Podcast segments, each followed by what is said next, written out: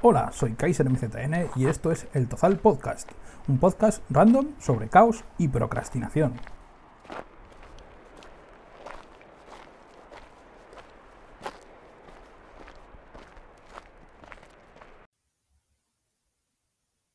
Buenas a todos, bienvenidos al Tozal Podcast.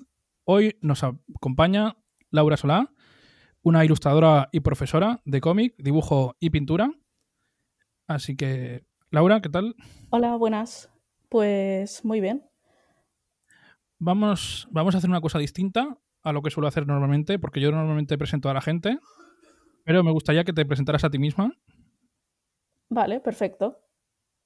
Pues, bueno, soy Laura, eh, soy una dibujante de 26 años que llevo varios años metida en el mundo de la autopublicación, el fanzine y también pues como profesora de cómic, dibujo, pintura. Y bueno, pues eh, mi trayectoria pues he estudiado Bellas Artes y el, ciclo de ilustración. Bellas Artes lo hice en Teruel y ilustración ya me fui para Zaragoza. Y bueno, pues he realizado, realmente he hecho muchísimas colaboraciones con editoriales, con, también he colaborado con un par de videojuegos. Eh, bueno, pues he hecho un poco de todo. También he hecho algo de diseño para, por ejemplo, para el colectivo feminista por la igualdad del 5 medio. Y ahora mismo pues lo que hago es sobre todo cómic y eso, pues fanzines. Perfecto. Hoy va a ser una, una entrevista muy completa. Por eso que dices tú que, has tocado casi todos los palos que se puede tocar en ilustración. Hmm. Así que vamos a, vamos a ello. A mí me gustaría empezar por, el principio de todo. Así que mi primera pregunta que te voy a hacer es, eh, ¿cuándo eh, decidiste que te querías dedicar a, el arte? Ya no digo ilustración, porque ya dentro de las, todas las ramas del arte, elegir una ya es un poco más, o sea, tardas un poco más. Pero ¿cuándo tú eh, pensaste, yo me quiero dedicar a, el arte? Pues es un poco complicado de decir. La verdad es que desde... Es gracioso porque en mi familia siempre me lo recuerdan, que desde que gateaba ya llevaba las pinturas en la mano. Pero bueno, pues hasta que no fui creciendo, educándome un poco en, en, en todo, porque cuando eres pequeño te apuntan a muchas extraescolares, empiezas a hacer un montón de cosas, pero no sabes muy bien qué es lo que te gusta. Y me apuntaron a la Escuela Municipal de Artes, ahí en Monzón, donde crecí, y me di cuenta de lo que significaba, pues, de lo que significaba para mí el arte, ¿no? Decidí estudiar Bellas Artes y allí pues me tocó hacer muchas disciplinas. Entonces descubrí que, que me gustaba, me gustaban muchas cosas, pero finalmente me decidí, bueno, me di cuenta de que la pintura, el dibujo eran más importantes para mí. ¿Y esto fue mientras estabas haciendo Bellas Artes o antes de entrar ya tenías claro por qué camino querías tirar? Supongo que antes de entrar ya lo empecé a ver, pero cuando hice escultura y vi que eso no era lo mío o bueno, vas haciendo muchas cosas, ¿no? Y te das cuenta, pues esto, esto igual no es lo que quiero hacer, ¿no? No, no es solo que no se te dé bien, sino que no te llena tanto. Y cuando, cuando descubrí el cómic, sobre todo, que fue, pues creo que en tercero de, del grado, descubrí que había algo que hasta entonces casi no había conocido, porque para mí conocer Mortadelo y Filemón no es conocer el cómic, aunque, sea un referente, aunque sea un referente muy importante, pero te faltan tantas cosas por saber si solo conoces eso.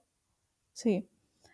Y eso, pues para mí fue, fue como conocerme a mí misma, la verdad. Entonces, tú eh, pasaste de, la ESO a, a bachiller Sí, a eh, bachiller. ¿Hiciste un bachiller de artes? No, estudié un bachiller de letras, estudié latín y griego. Mira, como yo. y ahora yo soy programador y, y tú te has dedicado a Bellas Artes. Mira lo, lo curioso, ¿eh? Sí, sí. En- y cuando acabaste el bachillerato, ya eh, empezaste en, en Bellas Artes.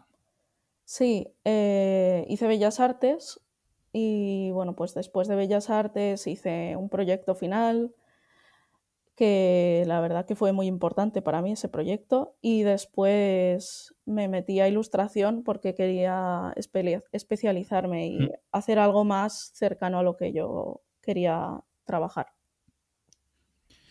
Y durante tu formación, ¿hiciste algún, ¿hiciste algún proyecto? O sea, aparte de los típicos proyectos que hace- se hacen en clase, ¿alguno, por así Mm. decirlo, oficial? Sí, eh, el, el que considero yo el primer proyecto, el que digamos que para mí es como un paso importante, fue el proyecto final que, que bueno, fue el cómic de Guardianes de Utopías, que en, en Monzón lo he, lo he publicitado bastante, estuve haciendo varias presentaciones, de hecho. Y bueno, pues es un cómic que en este momento me apasionaba mucho la psicología de los personajes, eh, me apasionaba la fantasía porque desde adolescente leía muchos autores de novela fantástica y, y bueno, pues todo lo que es, eh, es, es como un viaje por la mente de, de la protagonista, ¿no? Y ese, ese fue el, el primer proyecto que yo creo que define un poco la situación en la que estaba de, de descubrir qué es lo que me gustaba. Sí. Que este es- nos has dicho antes que es el proyecto que, que a ti ya te, te hizo clic algo en el- y dijiste, yo me quiero dedicar a- al cómic. Sí, Perfecto. Después, ¿qué más, qué más proyectos hiciste? Porque aquí, aquí- Ah, espera, antes de que se me olvide, eh, me gustaría decir, bueno, a los que nos están escuchando, que todas las publicaciones que, de las que hable Laura tendréis un link, si están disponibles, en la descripción para que les echéis un vistazo. ujú, Diremos, hay una sección de notas, también hay, una, hay un. Podéis conectaros al blog también, ahí tenéis todo. genial. Pues Entonces, sí. seguimos. A ver, estamos por el cómic de Guardián de. sí, Guardianes de Utopías? Utopías. Y Pues- terminaste el trabajo final. Eh, sí, el trabajo final, bueno, es este del, del que te hablaba. Eh, después, vamos a ver, pues estuve trabajando en, en un par de empresas de videojuegos mm, durante y después de, de la carrera. En Was the School, que es una academia, es academia y a la vez eh, crean videojuegos de aquí de Zaragoza. Y Mm. con Tecu Studios, que esos sí que son de Teruel. A Tecu Vale. los conocí porque ten- teníamos un amigo en común, quedábamos bastante para jugar a juegos de mesa y, y coincidió que necesitaban gente y, y mira, pues la verdad es que me, me llevé una experiencia súper bonita de estar trabajando con ellos. ¿Cómo es trabajar en, en el diseño de un videojuego? Pues es muy duro. Eh, tengo la sensación de que solo rasqué la superficie estando en, en las dos empresas en las que estuve. Hice un trabajo muy diferente también en las dos, por cierto.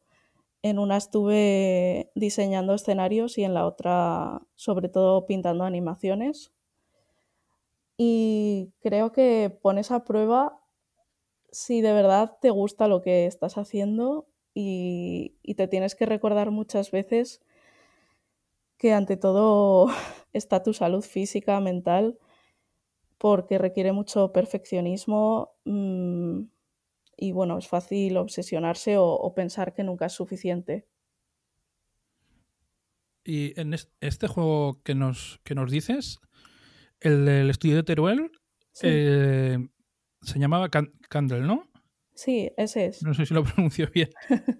es que este, este juego, por cierto, es, su principal característica es que está hecho como, como en acuarela. Sí, sí, sí. Eh, bueno, está hecho literalmente a acuarelas. Las animaciones son acuarelas, los escenarios son todos acuarelas y, y te mueves por el entorno de forma que son como muchos planos superpuestos de diferentes acuarelas y está todo hecho a mano, sí, sí. O sea, que no, se piensen que, está en Photoshop o está hecho con algún efecto, sino que es algo casero, por así decirlo. Sí, sí, sí. A ver, claro, luego lo montas con el ordenador, ¿no? No te queda otra. Pero es un trabajazo. estuvieron muchísimos años. Yo solo estuve unos meses con ellos. Pero sí, sí, es una pasada. Ahora les pondré también una referencia a este videojuego porque artísticamente es una, es una pasada.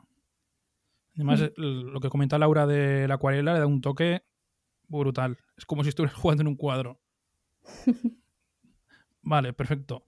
Eh, hemos hablado un poco de tu primera experiencia con el cómic, de tus primeras experiencias en los videojuegos.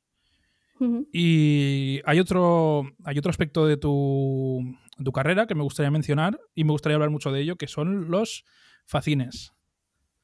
Eh, antes de nada, yo me gustaría que nos contaras a la gente, o sea, bueno, un poco para Dummies, para la gente que no lo sepa, ¿qué es un facine?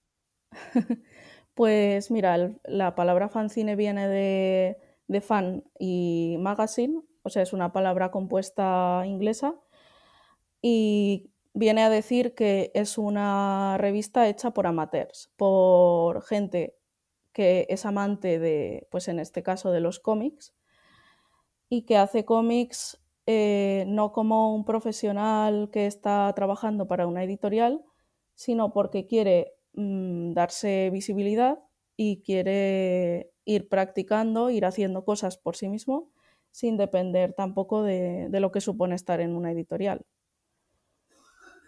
Eso es un poco el resumen que yo. Eh, depende de lo los que, los que has estado tú. ¿A casero a qué te refieres? bueno, en, la, en la feria del libro yo estuve hablando con, con un chico que se llama Scar de, Mala Vida. Sí. Bueno, claro, es que, él nos comentaba que, cuando ellos empezaron, hmm. sí que era casero en, el sentido que, lo hacían los propios artistas, lo imprimían y lo distribuían y era un poco menos, menos industrial, por así decirlo. Claro, bueno, es que Mala Vida ahora mismo ha crecido muchísimo. Mala Vida ya es, una, Ya es una editorial prácticamente. Entonces, eh, Mm, sí, en su caso han, evolucionado un montonazo porque han tenido muchísimos años de recorrido. Eh, yo como autora de fanzines, pues a ver, lo que sí que hacemos, por supuesto, eh, hacemos los cómics, maquetamos. Mm.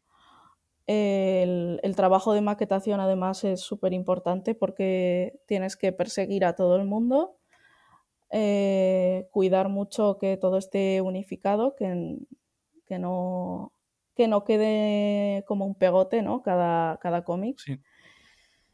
Y, y bueno, pues luego es ir a una imprenta que te lo impriman. Y por supuesto, eh, algo que no te explican cuando, cuando te haces fancinero o fancinera es que luego por supuesto te toca estar a ti vendiendo en ferias y, ser buena vendedora. ¿Y guardar también el, stock? Sí, claro, el stock lo guardas tú porque, como te digo, no es lo mismo que estar en una, editorial. Hmm. Eh, hasta el punto de que, claro, tienes que pedir tu stand en los eventos, tienes que llegar para montar, tienes que pasarte ahí todas tus horas en el stand, en las mm. ferias y desmontar. Y te toca hacéis todo hacéis una publicación amateur, por así decirlo, pero tenéis el trabajo de una editorial igualmente. sí, por así decirlo. A ver, las editoriales cargan con mucho más material, pero sí. Mm. No, más que nada te quería preguntar esto, porque claro, él nos, él nos habló de cuando él empezó, que era cuando nosotros éramos pequeños, eran los 90, Hmm. Y ahora las técnicas son totalmente diferentes. Él, él se explayó más en los comienzos. No nos contó mucho eh, cómo lo hacían ahora porque, claro, tampoco es lo mismo. porque ellos, como tú dices, ya ahora son una editorial y entonces, claro, me gustaría, me gustaría eh, ver el, el, matiz. O sea, vale, entiendo. No, no, me explica, no me explicar ahora. Qué bien. sí, creo que te entiendo. Una persona que no es una editorial, ¿cómo lleva un, un facine? Porque claro, él nos explicó cómo lo llevaban ellos, pero claro, ellos son una editorial que ya está consolidada ya manejan un, un presupuesto. Sí. y ya no es amateur. Pues. Bueno, antes sí, pero, pero no.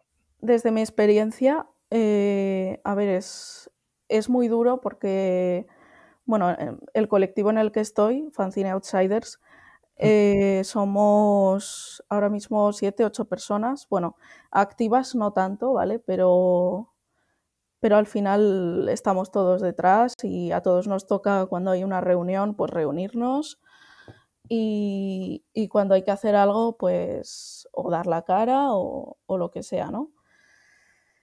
Entiendo que cada eh, uno hará, hará, un poco de todo, ¿no? Sí, eso es. Mm, intentamos diversificarlo de forma que si, si en los anteriores fanzines tú has hecho la portada, si tú has hecho la maquetación, pues que no te, que no te toque otra vez hacer lo mismo. Sí que hay cosas que las tenemos organizadas de forma que pues una persona sea siempre la tesorera, a no ser que deje de poder encargarse, una persona sea la que busca patrocinadores, una persona sea pues ese tipo de cosas que se pueden mantener mejor en el tiempo que no requieren tantas horas, eh, sí que intentamos que sea una misma persona, pero pues por ejemplo la maquetación, eh, ciertas secciones del fanzine que, hacemos en todos, en todos los fanzines, por ejemplo, hacemos una sección que sea presentarnos a nosotros mismos, pues eh, esa sección se maqueta aparte porque conlleva un trabajo de, estar unificando muchas cosas. Entonces, preferimos que haya una persona que se dedique solo a eso.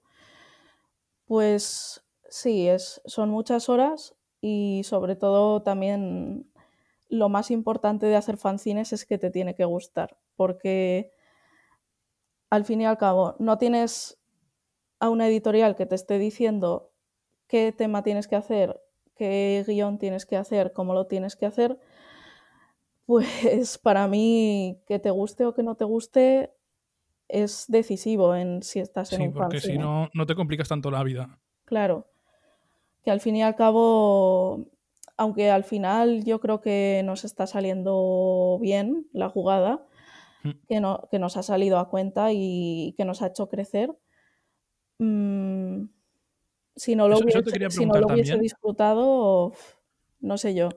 Claro, tú como, tú como artista, esto va a ser una perogrullada, pero tú haces arte.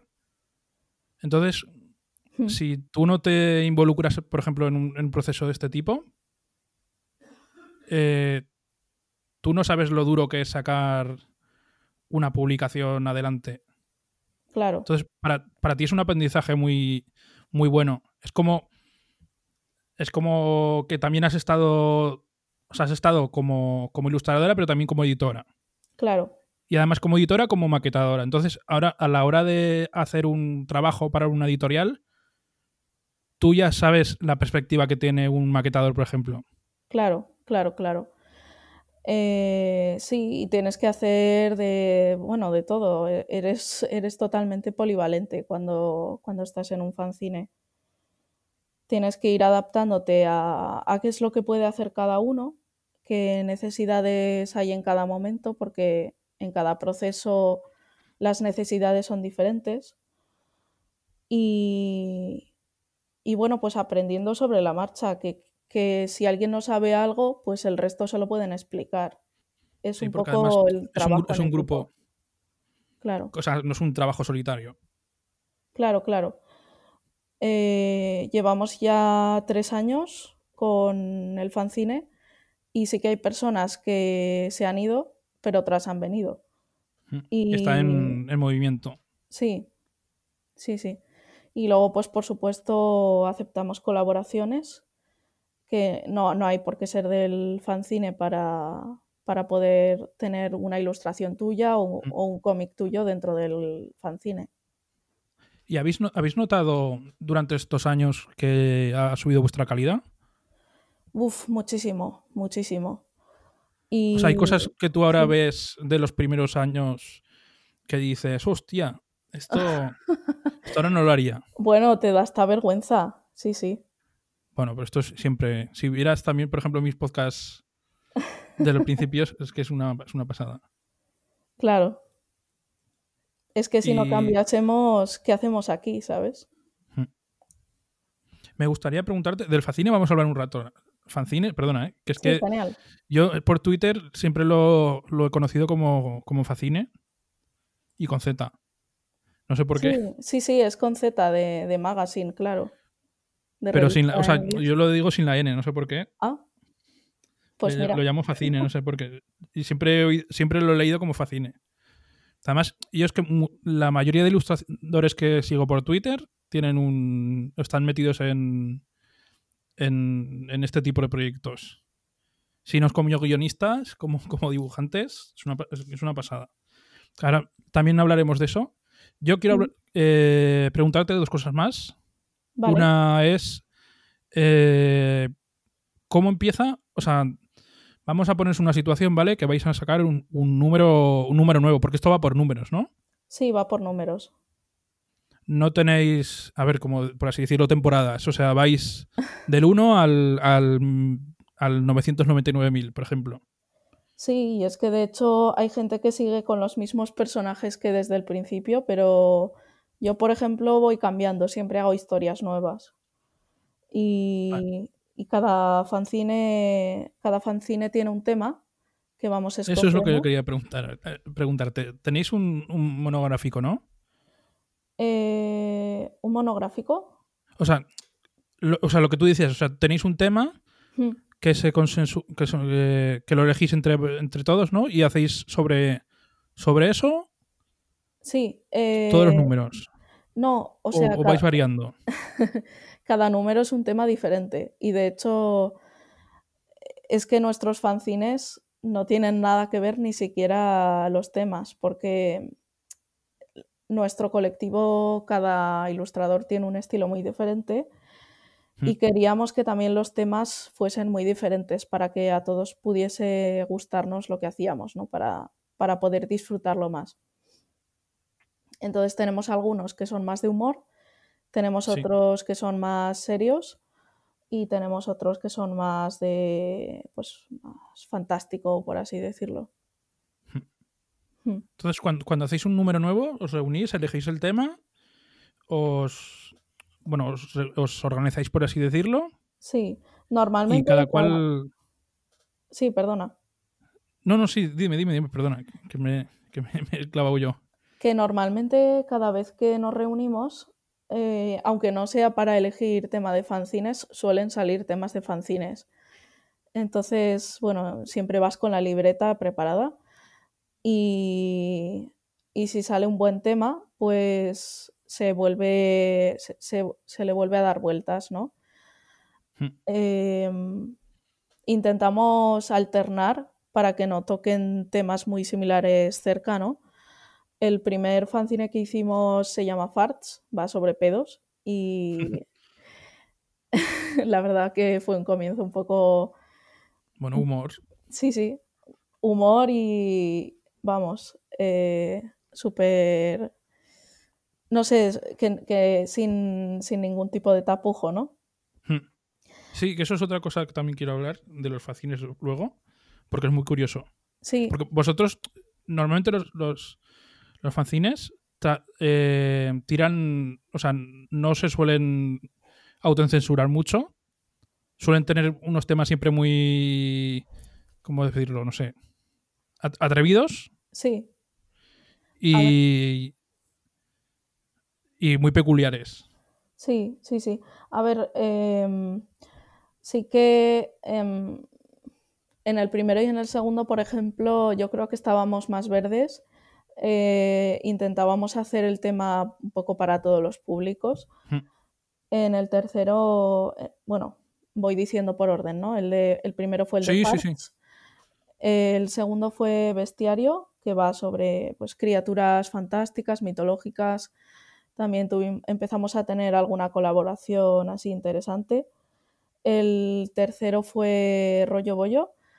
Ese lo tuvimos que poner en más 18 porque sí que tuvimos algunas viñetas así más subidas de tono, más... Y yo creo que ya fue cuando empezamos a arrancar y a, decir, bueno, podemos hacer cosas que, que, estén fuera de la norma, ¿no? Y no pasa nada. Y de hecho a la gente le encantó. El de Rollo Bollo tuvo muchísimo éxito. Sí, porque este tipo de, publicaciones no, te esperas que sea un tema cotidiano y, o sea, un tema convencional y todo muy, muy censurado, muy medido. Al revés, te esperas lo que tú dices, algo más, más fresco. Sí. Y, sin, sin, censura, además intentando aportar un poco de, de, del punto de vista. romper un poco los esquemas. Eh, sí, pues. ¿Tú qué considerarías más, más atrevido eh, el cómic o, el facine? Mm, o sea, en, cuanto tema a de este temas. sí, en cuanto a esto, yo creo que el fanzine sin duda, tanto por su historia como, como por lo que yo he vivido, ¿no? Eh, sin duda. A ver, el cómic eh, te lleva a otro tipo de historias, yo creo. Em, sí que puedes tocar temas duros. Mm, por ejemplo, yo qué sé, de, temática histórica o bélica. Eh, hay cómics súper, súper duros, ¿no? Pero la verdad es que yo con el fanzine he aprendido tantas cosas de, de todos los temas. O sea, es que tienes fanzines de los temas más raros, de, cosas que, en un cómic no verías, de, pues, de sexualidad, de, de todo tipo. Además, tú dices que todos los autores siguen por el mismo tema, pero con su estilo propio. Claro, lo que intentamos hacer con los fanzines es que cada uno pueda expresar sus ideas, pueda expresar su estilo sin ningún miedo ¿no? a, a estar haciéndolo mal. Eso es lo más importante. Perfecto. Y bueno, el, cuarto fanzine, así para, para, zanjar esto, el cuarto fanzine que hicimos fue el de historias paranormales, que quisimos jugar un poco ¿no? con el hecho de que nos llamamos outsiders porque no somos lo normal, pues paranormales, para anormales. es un juego de palabras estúpido, pero había que hacerlo. Está bien. Está bien, está bien. Y la última cosa que te quería preguntar de, los fanzines. Fanzines, hostia, me, trabo todo el rato. De los fanzines. Eh, yo ya antes te he dicho que yo conozco mucha gente que tiene. Y yo sé que hay un movimiento de fanzines muy, muy grande en España. Incluso hay mucha gente que se dedica, yo que sé, un artista que tú conoces a otro y ese otro tiene uno propio o tiene y intercambias con ellos, hablas con ellos, hay como un movimiento como a veces hay colaboraciones. Pues ¿Cómo es más o menos el movimiento de fanzines? Pues sí, totalmente. Normalmente este tipo de cosas eh, acabas llegando a estos acuerdos, por así decirlo, en las ferias. En las ferias ves muchísima gente y hablas con muchísimos autores, porque claro, los fanzines, como te digo, te encargas todo el tiempo de las ventas, acabas hablando siempre con los vecinos de stand y acabas, vamos, tomándote algo o, o por lo menos teniendo conversaciones bastante chulas. Entonces, muchas veces, pues les invitas, te invitan o incluso acabas eh, intercambiando fanzines para, pues, ayudarte, ¿no? En vez de yo te compro y tú me compras, nos los intercambiamos porque los dos somos artistas y, sabemos lo que es eh, el trabajo de un fanzine, ¿no? Lo que conlleva y el valor que tiene para nosotros. Ya aprendes de otros, de otros puntos de vista también y de otras formas de, hacerlo. Totalmente. Perfecto. Vale, ahora vamos a saltar un poco de tema. Estamos hablando un poco sobre eh, publicaciones un poco más de tipo comprometido. Hmm. Entonces me gustaría saber, porque tú tienes una faceta también de, de autora por temas, por así decirlo, sociales. Y me gustaría que nos hablas un poco más sobre, sobre esa faceta tuya. Sí, se podría decir. ¿A qué productos, o sea, a qué proyectos estás dedicada o te has dedicado de este tipo? Eh, a ver, he ido dando saltos porque al principio no tenía los temas tan claros, ¿no? Ahora mismo sí que te puedo decir que de lo que más he hablado a través del dibujo ha sido de feminismo, de libertad de expresión, de antiespecismo. Y quizás en las cosas que yo me veo que me falta por hablar, ¿no? De, que me falta por decir las cosas que pienso, eh, sería de antirracismo y del colectivo LGTB, que aunque mm. para mí, aunque hayamos hecho un fanzine, no ha sido suficiente. ha sido como mm, dar un pequeño bocado a algo que me apetece saborear mucho, ¿no? De, de decir, tengo un montón de cosas que contar. ¿Tú crees que, el arte puede ser una herramienta para cambiar una, sociedad? Un, o sea, para cambiar, por ejemplo, el pensamiento de, la gente. Por supuesto. Y, y, creo que además, bueno, de esto que a veces te paras a pensar, ¿no? Porque mm, unos días piensas que es más posible, que, que, es menos, depende un poco de tu estado de ánimo, pero creo que si si estás trabajando en algo que vale la pena, que, que es la temática social, para mí vale mucho la pena, al fin y al cabo estás o bien ayudando a los demás o visibilizando una lucha, pero las dos cosas son muy válidas.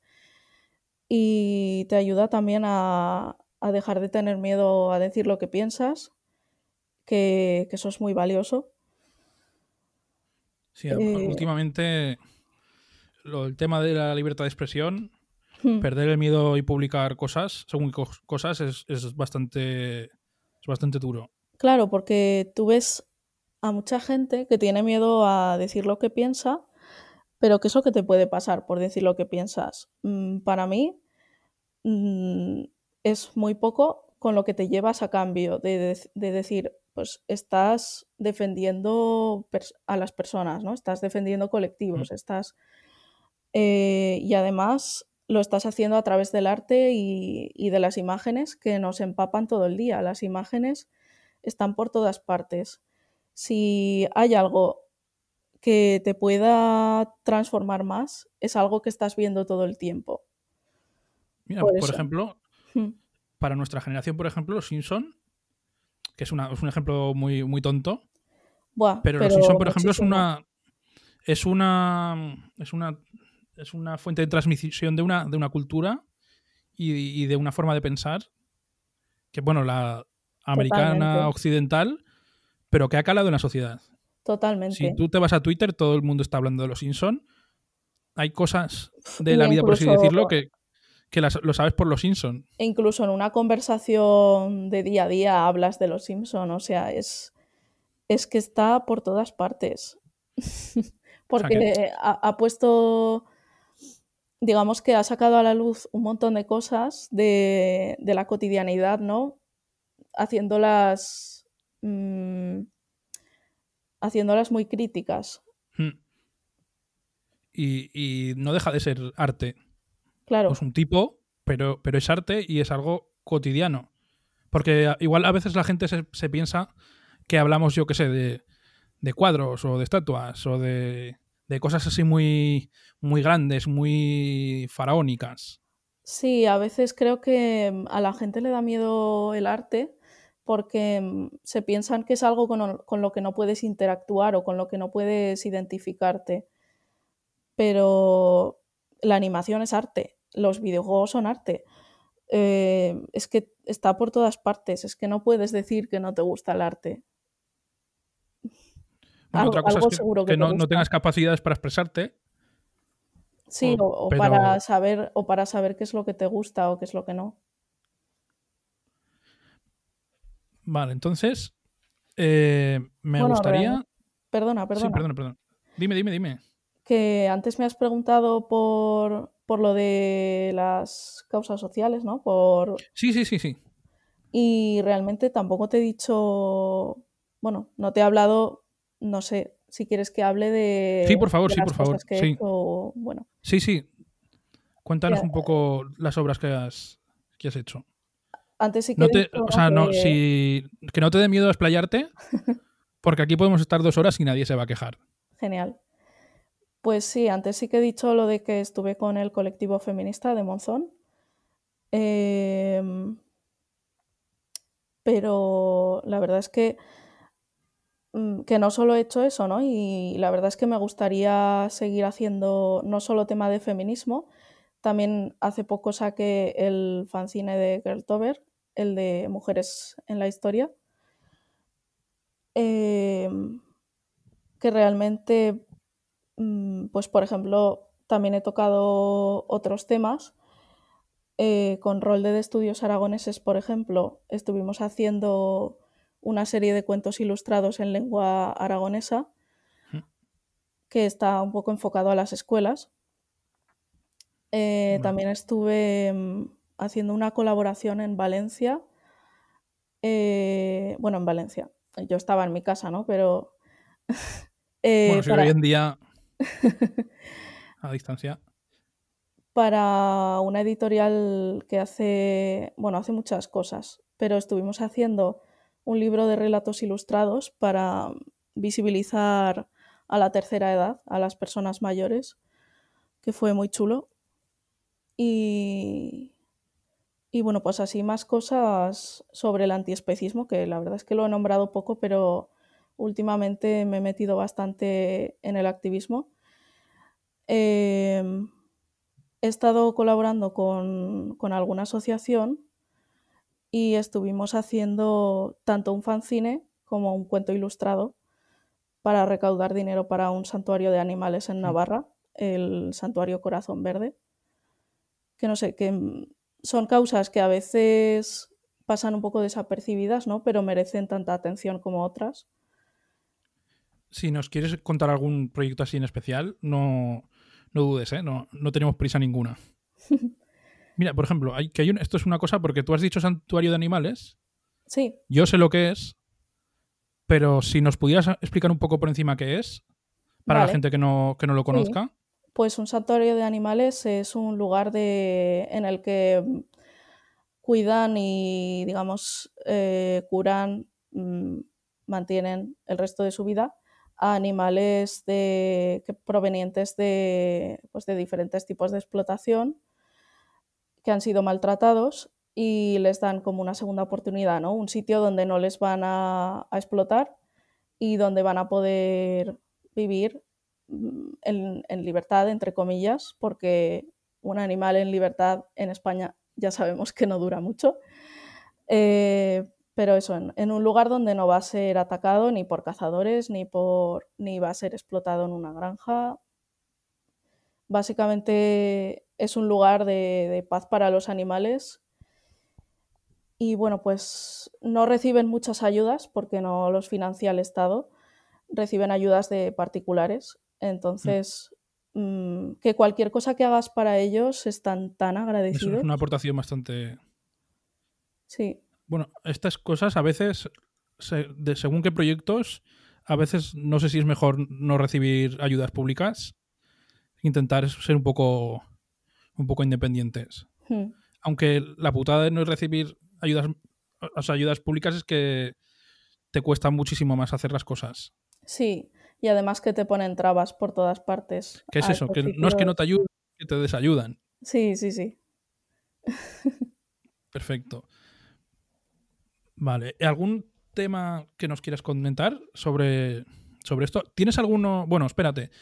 Eh, todo lo que sea futuros proyectos hablaremos más tarde. Vale. Si tienes alguno en la recámara, guárdatelo para después. Genial. luego hablaremos de eso. Vale, hemos estado hablando un poco eh, sobre los fanzines. Hemos estado hablando un poco sobre temática social. eh, como del arte como, como, una herramienta.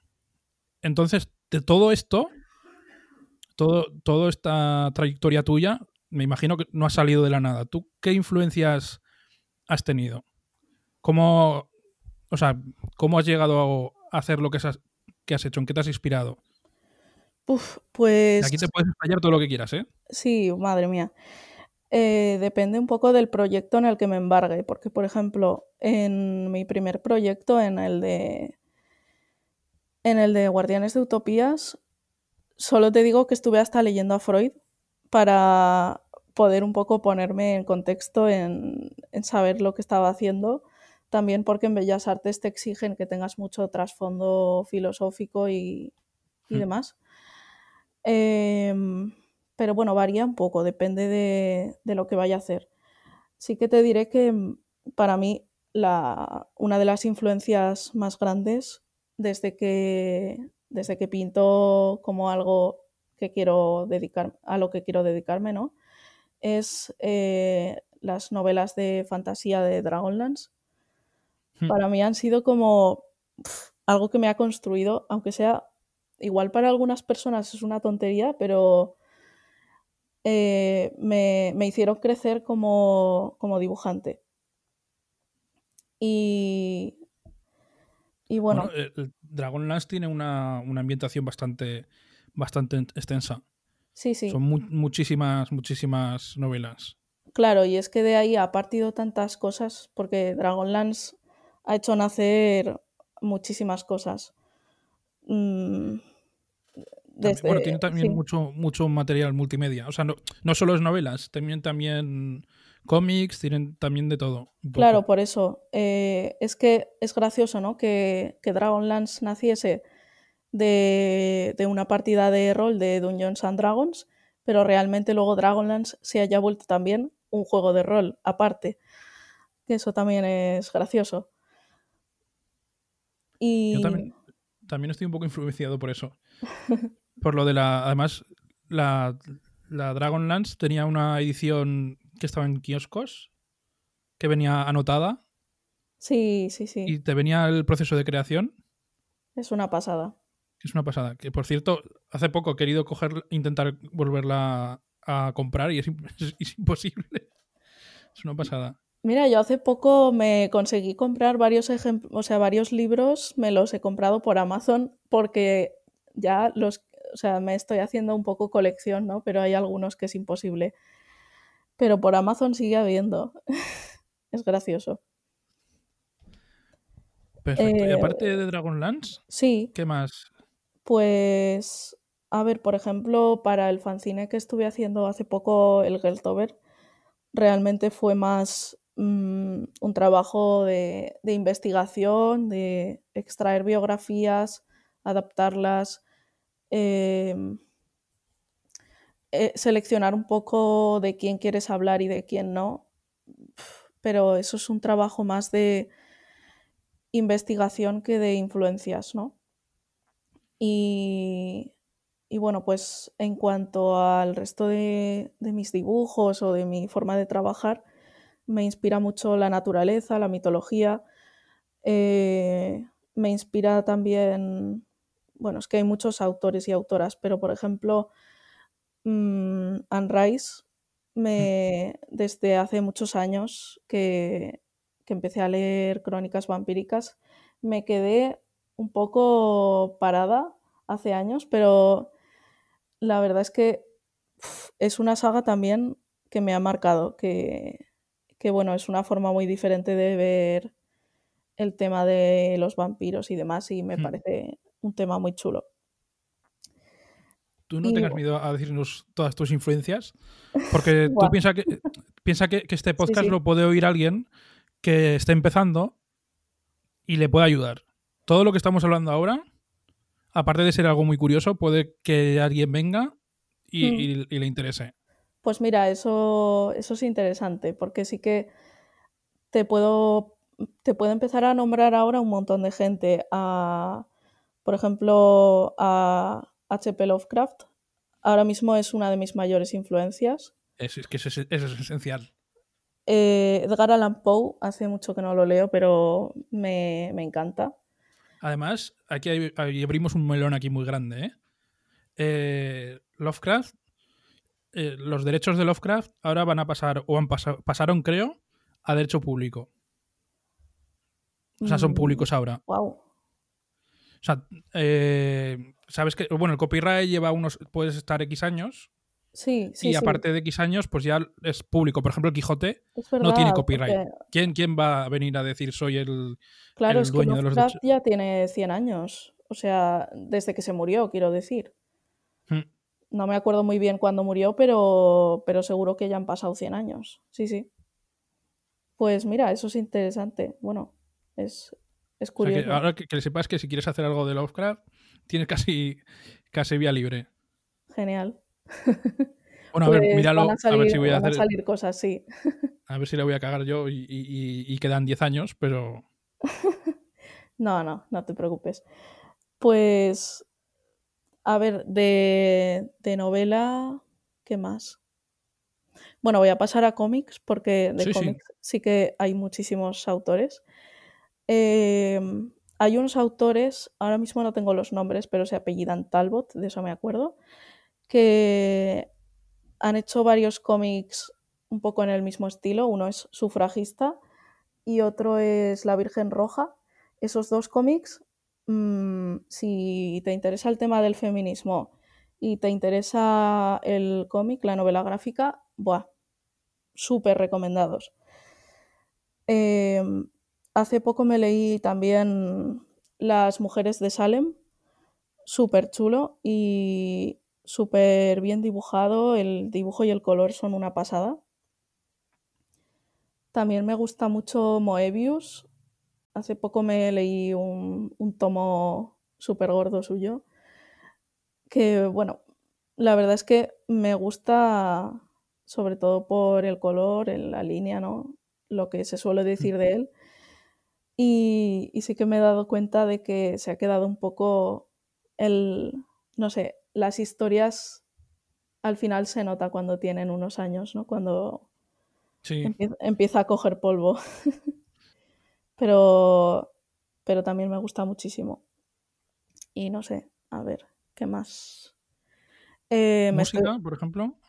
Ah, pues música. eh, yo tengo un gusto un poco selectivo con eso. Sí que me gusta la música clásica y las bandas sonoras, pero lo que más escucho es metal. Eh, la verdad es que me gusta mucho ir a conciertos y, y sí que lo, lo tengo muy vinculado a, a la pintura porque me gusta mucho dibujar y pintar escuchando música. ¿Con qué, ¿Con qué música trabajas? Uf, pues depende un poco del día. Eh, hay veces que me pongo a pintar y como me pongo a escuchar, por ejemplo, a Mona Marth, me Hmm. puedo pegar ocho horas sin parar, sin darme cuenta de que el reloj pasa. Que Y eso, eso da energía, ¿eh? además trabajando como una moto. Pero bueno, sí que hay días que te, te apetece estar más relajada y me pongo bandas sonoras de, sobre todo de videojuegos. Y la verdad que también se trabaja muy bien. O de Estudio Ghibli, por ejemplo. Que las películas de Estudio Ghibli, para quien no conozca, mm, por favor, ya. Eso, eso, eso obligatorio. Vamos, si no, cogéis, apagáis el podcast y, y hasta que no las veáis no volváis. Sí, sí, sí. Como Lovecraft. Es que es, es, un, es obligatorio. Totalmente. Perfecto. ¿Tú eres capaz de estar oyendo música con letra y trabajar a la vez? Sí, sí. Algo, o sea, ver, algo que, que requiera mucha concentración. A no ser que esté escribiendo, sí. Cuando escribo sí que no puedo, pero Uy, yo es que no puedo, ¿eh? Madre mía. sí que Tengo que con, ponerle instru- instrumental. con lo que me cuesta más es con películas o series, aunque las haya visto un millón de veces, Mm. si me las pongo mientras trabajo, acabo mirando la película o la serie, me da igual. Eso sí que no puedo. Mira, y ahora que has nombrado eh, películas y series, ¿alguna así? Wow, pues me estoy viendo de nuevo Doctor Who, porque mi compañera de piso no la ha visto ¿Por dónde hay que empezar a ver eso? Que, que, que yo un día quise y hay un montón de temporadas.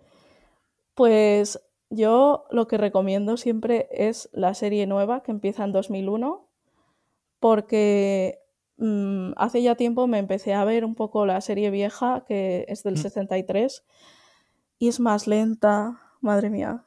Eh, es, es buena igual, ¿eh? Pero, ¿Y los pero es- efectos especiales han envejecido bien o, o se nota que son de los 70? Eh, hombre, claro, se nota muchísimo. Eh, para empezar, es que no hay efectos especiales al principio. Mm, se nota mucho que es todo de cartón piedra, pero es muy divertido. te lo- o sea, como como es una serie muy que siempre tiene mucho humor, te lo tomas como eso, como que pues era lo que tenían en ese momento. Y la verdad es que ya en su momento tenían miles y miles de espectadores y no me extraña porque se nota que era algo revolucionario, ¿no? Y, y- y que haya durado Sí, mm, casi, casi 60 años mm, como serie de ciencia ficción más larga de la historia, pues te dice mucho. Y eso que ahora, ahora la están empezando a, a pifiar, pero bueno, a todo le llega un final, por desgracia. Bueno. ¿Y mm, qué más películas hemos nombrado Estudio Ghibli? Hmm. ¿Hay, hay alguna que te guste más? ¿Tienes algún, Eh, alguna favorita? La Que por cierto es que, están en Netflix, ¿eh? la verdad es que cuando pienso en referentes, no pienso en películas, pero me influencian mucho. Es que todo Mm, suma, ¿eh? Todo suma. todo. Pues, uf, es que ahora mismo estoy pensando, la verdad es que de Netflix últimamente No, no no, perdona, quiero decir que, que- que han subido todas las de Estudio Ghibli a Ah, Netflix vale, hace poco. vale, Lo digo vale. por si alguien las quiere ver, que, que no tiene excusa ninguna. Mm, Vale, pues como ahora mismo no se me ocurren películas así que, wow, que te, que te hayan marcado, ¿no? Se me ocurre como película que últimamente pues fui al cine a verla y me gustó mucho, la de Retrato de una mujer en llamas. Mm. Esa es muy chula. Eh, pero no sé, es que ahora mismo me he quedado un poco en blanco con lo de las películas. Bueno, no pasa nada. Sí, de esto podríamos estar también otro podcast aparte Sí, sobre, sobre, sobre esto. totalmente. Vale, perfecto. Hemos hablado un poco también, bueno, de las influencias. Hay otra, mm, otra faceta tuya que no hemos hablado absolutamente nada, que es sobre, sobre la docencia. Tú hiciste el. O sea, tú hiciste Bellas Artes, Mm. hiciste el grado de ilustración y ahora eres profesora de. Bueno, eres profesora de dibujo, ¿lo digo bien? Eh, sí, soy profe de dibujo, pintura y cómic también. Y cómic. ¿Cómo, ¿Cómo empezaste con esto? Pues Porque ser, profe- o sea, ser sí, no tiene profesor que, no tiene nada que ver, en verdad. no tiene nada que ver. Pues Hacer que enseñar. hice, hice un curso de monitora y porque era una de las cosas que me planteaba, ¿no? De decir, eh, si esto del cómic no sale adelante o tarda en salir adelante, algo tengo que hacer. Mm. Y empecé a hacer, empecé a hacer primero talleres de cómic eh, de forma un poco más mm, menos, menos, ¿cómo se diría? Menos institucional, ¿no? Eh, en ferias, en, Independiente. sí, en ferias, en pueblos, eh, haciendo talleres independientes. Vale, o sea, que no tenías un local propio ni estabas con un curso específico, sino que hacías. eso talleres. es, hacía talleres pues cuando salían Mm. y un poco compaginándolo con otras cosas. Y bueno, pues poco a poco me fueron saliendo cosas. Estuve un tiempo dando clases en Albalate también. Y ahora mismo estoy en Zaragoza en un instituto dando clases de cómic y en una academia dando clases de dibujo y pintura. ¿Y qué tal, qué tal la experiencia? Pues la verdad es que no me esperaba, bueno, al principio me daba un poco de miedo porque cuando te metes en algo que no es lo tuyo, te da miedo hacerlo mal, ¿no? Mm. Y con el tiempo me he ido dando cuenta de que me encanta ver sobre todo cómo disfrutan aprendiendo y cómo aplican lo que les dices en sus propios proyectos, ¿no? Que de repente te das cuenta de que has sembrado una semilla y de Además, que es, es muy gratificante. sí, de que ves que absorben todo y de que van cambiando. Es una pasada. Pero tú notas la evolución de, de un, un niño cuando entra y cuando sale, ¿no? Sí, muchísimo. Y, Además- y bueno, ahora que estoy con el cómic, antes las clases de cómic que daba eran menos seguidas, como te digo, entonces es Mm. más difícil darte cuenta de si le has marcado a alguien o no, a no ser que retomes el contacto. Pero ahora que estoy en un instituto, la verdad es que me encanta porque veo como al principio les daba además muchísimo miedo contarme cosas y como ven que soy muy abierta y que no tengo miedo a que me cuenten cosas que igual no son correctas porque para su edad no tienen que estar hablando de esto o de Mm. aquello, pues al o con un principio profesor no no- pueden tener la Claro. confianza suficiente como para decir, a mí me gustaría expresar esto.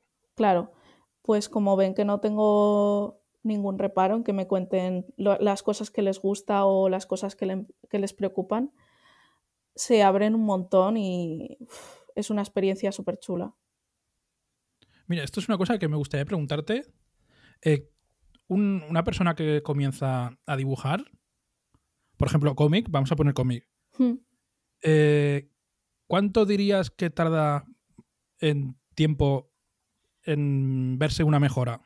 De decir, eh, como, o sea, pongamos que empieza un curso, Vale. ¿cuánto tarda una persona en notarse una mejora muy grande en, en, dibujo- en hacer cómic?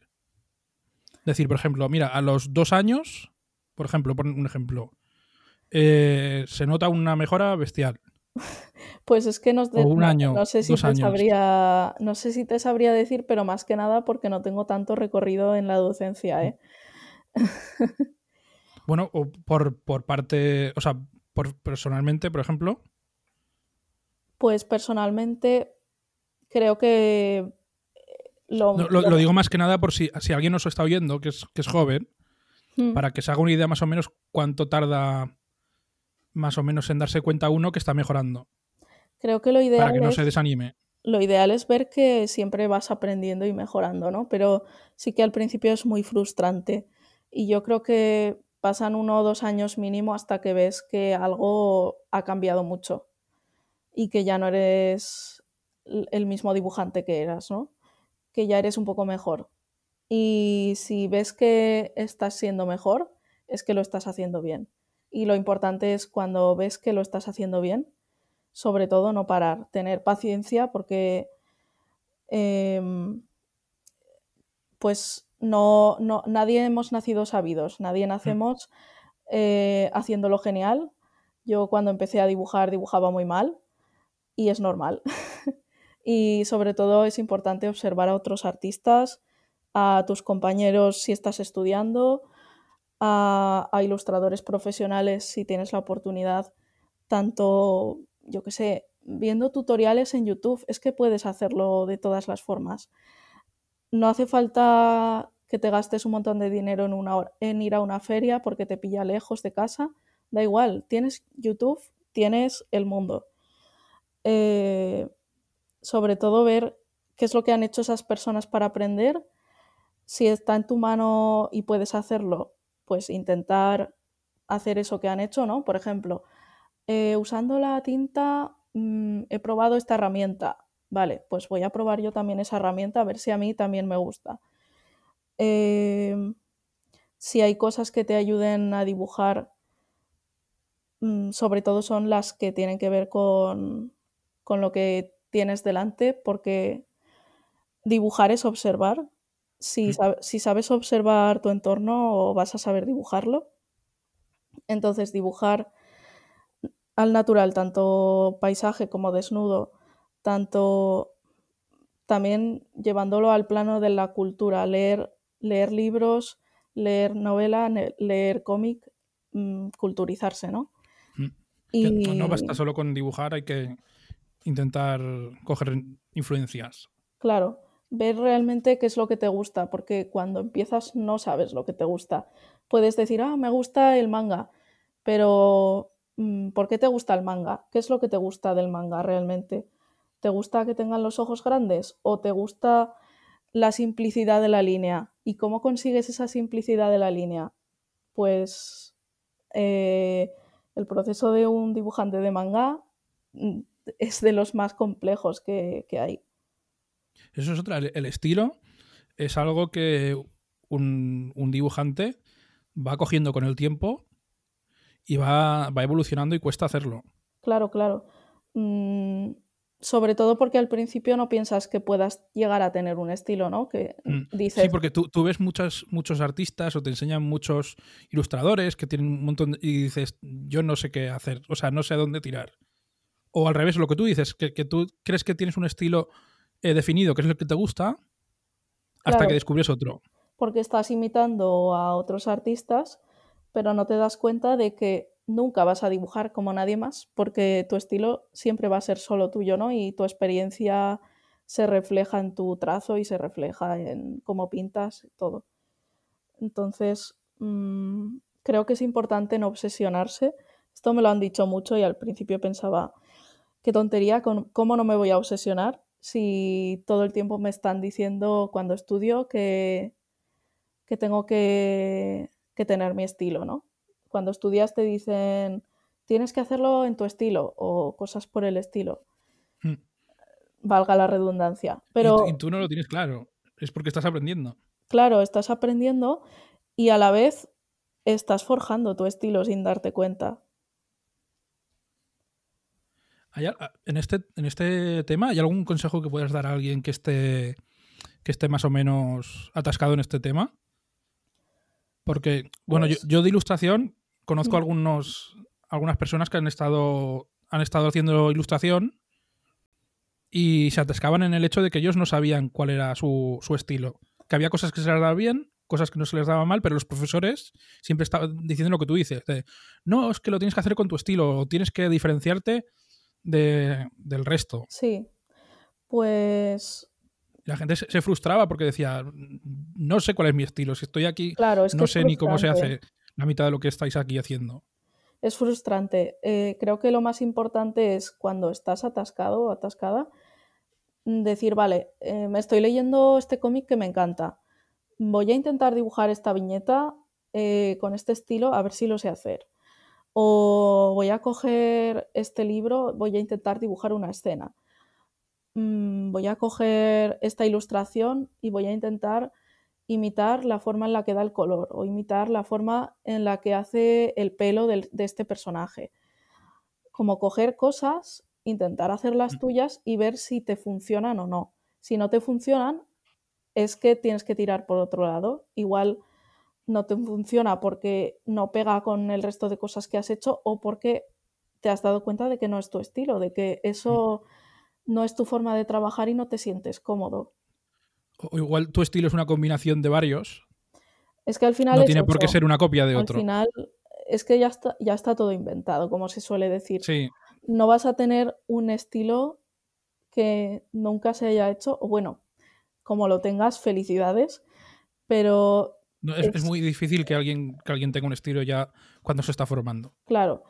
Y creo que el estilo no solo se hace cuando dibujas monigotes sin más, sino cuando haces un conjunto, ¿no? Si por ejemplo estás haciendo un cómic, eh, cuando elaboras cierto tipo de historias, cuando el acabado final que haces es decisivo, mm, pues sí, porque por ejemplo algo que se suele usar mucho ahora es que las escenas no sean del color que realmente tienen en la realidad, ¿no? Por ejemplo, que un paisaje no sea el cielo es azul, mm, los árboles son verdes, sino que se usa mucho el, usar colores que realmente no corresponden a la realidad. Pues el cielo, por ejemplo, rojo, ¿no? Todas esas cosas yo creo que es algo que tienes que ir explorando para saber si te gustan, si no, ir conformando un poco ese cúmulo de cosas que al final serás tú. Además, lo, lo difícil que es coger una técnica, ahora es súper fácil. Con YouTube, nosotros cuando éramos pequeños, yo me acuerdo cuando era pequeño no tenía YouTube. Dibujabas manga como lo veías en la tele, así como de memoria. Claro, o los Pero ahora tienes calcabas tienes, los por Pokémon. ejemplo, sí, pero ahora tienes tutoriales de gente que sabe, porque es técnica. No es, ala, dibujo manga y se dibuja solo. No, no, tienes unas técnicas, tienes unos procedimientos que hay que seguir bien. Claro. Ahora, a ver, mm, yo le veo tanto un punto bueno como un punto malo. Le veo el punto bueno de que lo vas a poder hacer todo sin, sin gastarte un dineral en 20 carreras, ¿no? Pero también eh, lo veo desde el punto de vista de que tenemos tanta información que a veces nos Se valora perdemos. menos. Nos perdemos. Sobre todo que te pierdes y no sabes por dónde empezar. Bueno, eso, por ejemplo, los, los docentes sois los que tenéis que, que ayudar a, a la gente, porque claro, ahora busca en YouTube cualquiera sabe, pero tú, por ejemplo, tendrías que decir, no, mira, tira por este lado o por el otro, Claro, prueba lo otro. esto, esto es más complicado, esto es más sencillo. Eso, por muy autodidacta que seas, eso solo te lo puede dar una persona que, es, que, que tenga experiencia, por ejemplo, un- un profesor. Totalmente. Perfecto. Vale, hemos hablado un poco de todo. Ahora me gustaría hablar un poco más sobre proyectos, proyectos tuyos. Mm. Eh, antes has nombrado uno de ellos, que es el. El octo- espera. El ¿Inktober? Ge- Gertober, sí. Es como Eso, perdón. Eh, sí, voy a hablar de ello porque así un poco Eso es otra cosa que, que me gustaría que explicaras de cero. eh, que es lo del Inktober que- y todo eso. Pues el Inktober es una, mm, una iniciativa de Internet, ¿vale? De las redes sociales. Eh, Inktober nació como un reto de un dibujante que se expuso en las redes sociales diciendo eh, yo quiero hacer cada día del mes de octubre una ilustración a tinta, por eso se llama Ink de tinta y Tober de octubre. Y, y esta iniciativa, digamos que se viralizó. Ahora lo hacen miles de personas o millones. Y no es sé. todos los días una. Sí, todos los días del mes de octubre es un dibujo. Entonces. Mucho, eh, mucho esfuerzo, ¿eh? muchísimo. Hace un par de años creo que fue, que fue cuando hice el Gertover, fue una iniciativa, digamos, eh, paralela. Nació, nació de lo mismo, pero es una iniciativa que nació de ONU Mujeres y Pictoline, que decidieron proponer un reto de Inktober que fuese sobre mujeres de la historia. Porque los temas son libres, o sea, no, no es que haya ningún tema. Cada uno, cada cual que hace ese desafío, por así decirlo, puede escoger los temas que quiera. Eso también es un tema complicado porque puedes hacer, sí, puedes hacer lo que quieras, pero tienes, por ejemplo, la lista del creador, el que creó Inktober todos los años hace una lista de las Vale. pala- de palabras aleatorias y con esas palabras hace dibujos. Vale. Puedes hacer eso, puedes mm, hacer lo que te dé la gana, no seguir ninguna lista, o puedes buscar porque hay mucha gente que hace listas y se hace su propia lista de palabras. Igual se hace palabras por tema, igual le gusta que como es en octubre tenga relación con Halloween y hace Mm. una lista sobre Halloween. Entonces, vale. mm, Pero esto se hace previamente a. O sea, previamente a octubre, tú ya te preparas tu lista y tus. y tus temas. O, o va sobre la marcha. Sí, te, te lo preparas antes normalmente, porque si te lo Vale. preparas sobre la marcha, Es que es un, es un caos. no, no, no puedes, no lo hagas. A ver, porque tú has dicho que se hace uno en un día, pero ¿cuán- ¿cuánto se tarda en hacer un dibujo a tinta? Para la gente que Pues, no, que no sabe de qué, de qué va el tema. claro. Mm, Claro, dirá, claro, se hace un dibujo, pues lo hago yo. Pero que, o sea, es algo que cuesta. si te lo planteas como algo que quieres hacer bien, solo el dibujo y la tinta, unas seis horas. Son seis Si- horas diarias porque no hay parones de fin de semana ni nada. Claro, claro, no hay parón, no hay parón, es una detrás de otra. A ver, también tengo que decir que hay ilustraciones que te van a costar más o menos. Igual hay un día que no puedes estar tantas horas, estás dos o tres, pero aún así te has pegado dos o tres horas, que sigue siendo una matada. Cuando llevas todo... cuando llevas 15 días, Claro, el, eh, cuando llevas 15 días ya te planteas qué estás haciendo con tu vida.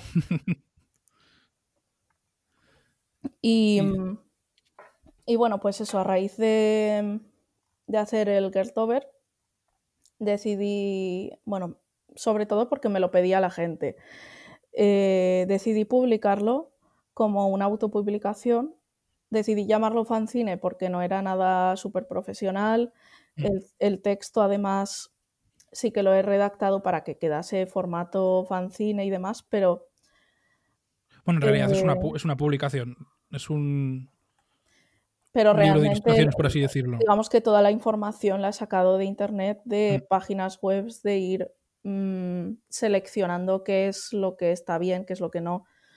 Sobre todo. Eso es una publicación totalmente, es totalmente autopublicado, ¿no? Sí, sí, sí. O sea, has hecho tú la edición, has, hecho tú todo. Como estabas diciendo antes de los fanzines, tú has hecho todo, por ejemplo, la maquetación. Sí, en el caso del Gertover ni siquiera he estado con un colectivo. He estado yo sola porque, bueno, pues como ya tenía recorrido con los fanzines, sabía un poco en lo que me metía. Ahí quería, ahí quería llegar. ¿Ves? Por, eso es, por eso es importante lo de los, los fanzines. Hmm. Sí, eh, aprendes un poco a trabajar en muchas cosas por tu cuenta a la vez y a organizarte muy bien. Y, bueno, sobre todo que ya conozco librerías, conozco libreros, entonces ya sé dónde puedo ir a, presentar mis proyectos y todas estas cosas. Mm. ¿Y cómo, es autopublicarse? Y además en, un género como es este, que es un poco más minoritario. Yo estaba hablando con, en el podcast con novelistas que me decían que era duro y con gente de teatro que decía que era aún más duro, pero me imagino que en temas de ilustración es el triple de duro. sí que es duro, sí. Em, sobre todo, pues te acabas obsesionando mucho de, que esté bien porque estás haciendo tantas cosas a la vez que piensas que se te va a olvidar algo mm, y, bueno, que eso, estás haciendo el trabajo de varias personas para empezar. Mm estás... Em, además tienes que conservar un poco... No sé cómo decirte, que tienes que estar de cara al público todo el tiempo, ¿no? Mm, tienes que saber tener una constancia en redes sociales. En... Vale, vale. Sí, sí, ya sé lo que quieres decir. O sea, que aparte tienes que llevar el marketing del proyecto. No se trata también de hacer el proyecto. Claro. Como de publicitarlo que, solo publicitar el proyecto ya es casi la faena de una persona. Sí, lo es, lo es. Em, te lleva muchas horas porque tienes que estar eh, preparando eh, cada post, cada, cada publicación, eh, llevar varias redes sociales a la vez, además. Mm, es duro y, bueno, por otro lado, sí que yo la ventaja que veo es que, controlo mis ingresos, ¿no? Que, sé lo que me llega mm. y, bueno, que aunque sea duro empezar porque te lo pagas íntegramente tú. Eh, porque en, este caso, en esta publicación, es, o sea, no, no, no tienes ninguna editorial eh, que te haya editado, solo has hecho todo tú. Eso es. Eh, pues te tienes que buscar un poco, sacar las castañas del fuego, buscar... Eh, en este caso, además, no busque patrocinadores. Eh, un poco es la primera persona que, que oigo que tiene un proyecto similar que ha hecho esto, ¿eh? muy locura. ¿Ah, sí? Sí, sí, es, una locura. Casi toda la gente que, que, he entrevistado que es autopublicado tenía algún, algún patrocinador. Sí, y de hecho Guardianes de Utopías tampoco ni tuve patrocinadores ni, ni tuve subvención de ningún tipo. Es algo que, que, bueno, mientras trabajas de una cosa te lo vas costeando. Mm. Si puede la familia te ayuda y, y con eso tiras, porque si no fuese porque te gusta no lo harías, por supuesto. Mm. Pero la verdad es que está muy infravalorado, sí, sí. Claro, la gente se piensa que la ilustración es algo que no. que, que es dibujarlo y ya está. Y luego tú lo ves, el dibujo, y lo dejas.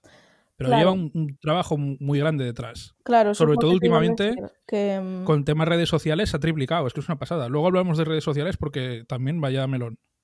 que realmente no solo estás ilustrando, estás haciendo la maquetación. eh, muchas veces te lleva más de una semana porque tienes que revisarlo una y otra vez. Después mándalo a imprenta. Mira que la calidad del color esté bien. Que, mm, que además, después de revisarlo en imprenta, incluso a veces sacas la tirada y te Las pruebas salen de color famosas de la y te salen fallos, te vuelven a salir fallos una y otra vez. Un verde, por ejemplo, que no, que no, que creías que estaba bien al imprimirlo y te das cuenta que no y hay que volver a imprimirlo todo. Normalmente cuando ya sacas la tirada, al ser un fanzine no se vuelve O sea, a sí, las pruebas, las pruebas, quiero decir. Sí, sí, sí, en las pruebas hay que volver a sacarlas hasta que salga claro, porque no vas a sacar toda la tirada mal. Y, y bueno, ahora mismo sí que estoy trabajando con una imprenta que, que trabaja a distancia. Hmm. Es la primera vez que lo hago y de momento me está saliendo bastante bien. Me sale mejor que, que con las que trabajaba eh, cercanas a mí. Y, y bueno, me sale muy a cuenta, la verdad, porque me hacen las pruebas de impresión y es algo que me ahorro. Sí, porque esto, que esto es algo que, que la gente normal no sabe. Es que tú cuando haces una publicación, no la haces y la imprimes. Tienes que hacer unas pruebas de color, tienes que hacer unas pruebas de cosas y eso cuesta dinero. Claro, te O sea, no cuesta dinero y te vas desgastando también. Te vas desgastando porque empiezas a pensar, pero ¿cuándo se va a acabar esto? ¿Pero cuándo voy a poder sacar la tirada de una vez? Y hay un, un detalle tonto que, que tú lo imprimes y dices, ya esto no sale, esto no sale bien. Y lo arreglas y lo vuelves a imprimir. Que sigue sin ir bien. Y lo vuelves a arreglar y lo vuelves a imprimir. Y tú estás, tan cerca, o sea, estás muy cerca porque estás en la imprenta, pero no llegas. Es muy, muy, muy frustrante. Sí, sí, muchísimo. Porque para que alguien, o sea, para que se hagan una idea, si tú solo ilustraras el libro, ¿cuánta gente tendría que estar trabajando en ese proyecto? O Pues sea, ten- tendrí- tendríamos el, el- guionista, por ejemplo, ¿no? tendríamos al guionista. El maquetador. Si tú, so- si tú solo dibujas, tendríamos al guionista, al que hace la tinta, el color. Así es como trabajan los cómics americanos y bueno, Sí. algún otro, pero sí, dividiendo todo el trabajo. Eh, luego tendríamos al maquetador, a, a la persona que haga las pruebas de impresión y, y a la persona que saque la tirada El de marketing. que supongo que habría varias. Con las máquinas suele haber varias personas. Eh, tendríamos a la persona que esté en marketing, sí. A mí me Eh, sale más de 10. Sí, sí, sí. Y, y claro, to- todo es un esfuerzo por 10. Tendríamos a la persona que hace presupuestos. También. Mm, Sí, muchísimas. Es que es, es- es muchísima, muchísimo trabajo. O sea, una publicación es mucho trabajo. O sea, hay que, hay que saber valorar, valorar la autoedición, hay que saberla valorar mu- mucho Mm, por, por esto. Y además que la persona que hace la autoedición está haciendo un, o sea, está asumiendo un riesgo que una editorial no asume. Claro, Y hay que, hay que, hay que valorarlo. la editorial ya va un poco con el tema que quiere, ya ha visto el proyecto sobre, de sobre raíles ya. Sí, ya sabe Sabe que hay un mercado. tiene mercado y va a funcionar dentro Y de lo una que editorial no, no va a hacer un Mm. proyecto porque, porque le llena, profes- o sea, porque lo llena. Claro, No lo van a hacer. Tiene, tiene que tener un mercado, si no, no se hace. Vale, ahora me- me gustaría hablar un poco sobre las, las redes sociales. Mm, Porque tú cuando empezaste a... Bueno, igual que yo, cuando nosotros cuando éramos pequeños, barra adolescentes, casi no había redes sociales. O sea, como, como las hay ahora, quiero decir, Ya, de, masivas. Entonces nosotros hemos crecido en, en un mundo de antes de las redes sociales, hemos crecido también en un mundo donde estaban empezando y estamos ahora mismo en un mundo que están ya en su pleno apogeo. ¿Tú crees que al arte le ha ido bien o le ha ido mal? Buah. Pues yo o sea- como en todo yo veo sus más y sus menos.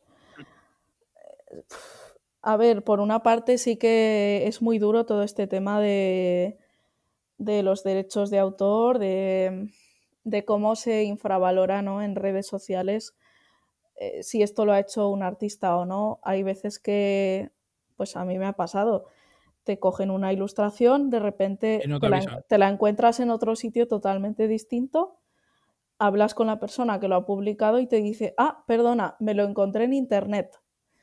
Y tú, Estaba wow, en el campo. wow. Sí, sí, estaba en el campo, me encontré esta planta y, y ya está. y eras mía.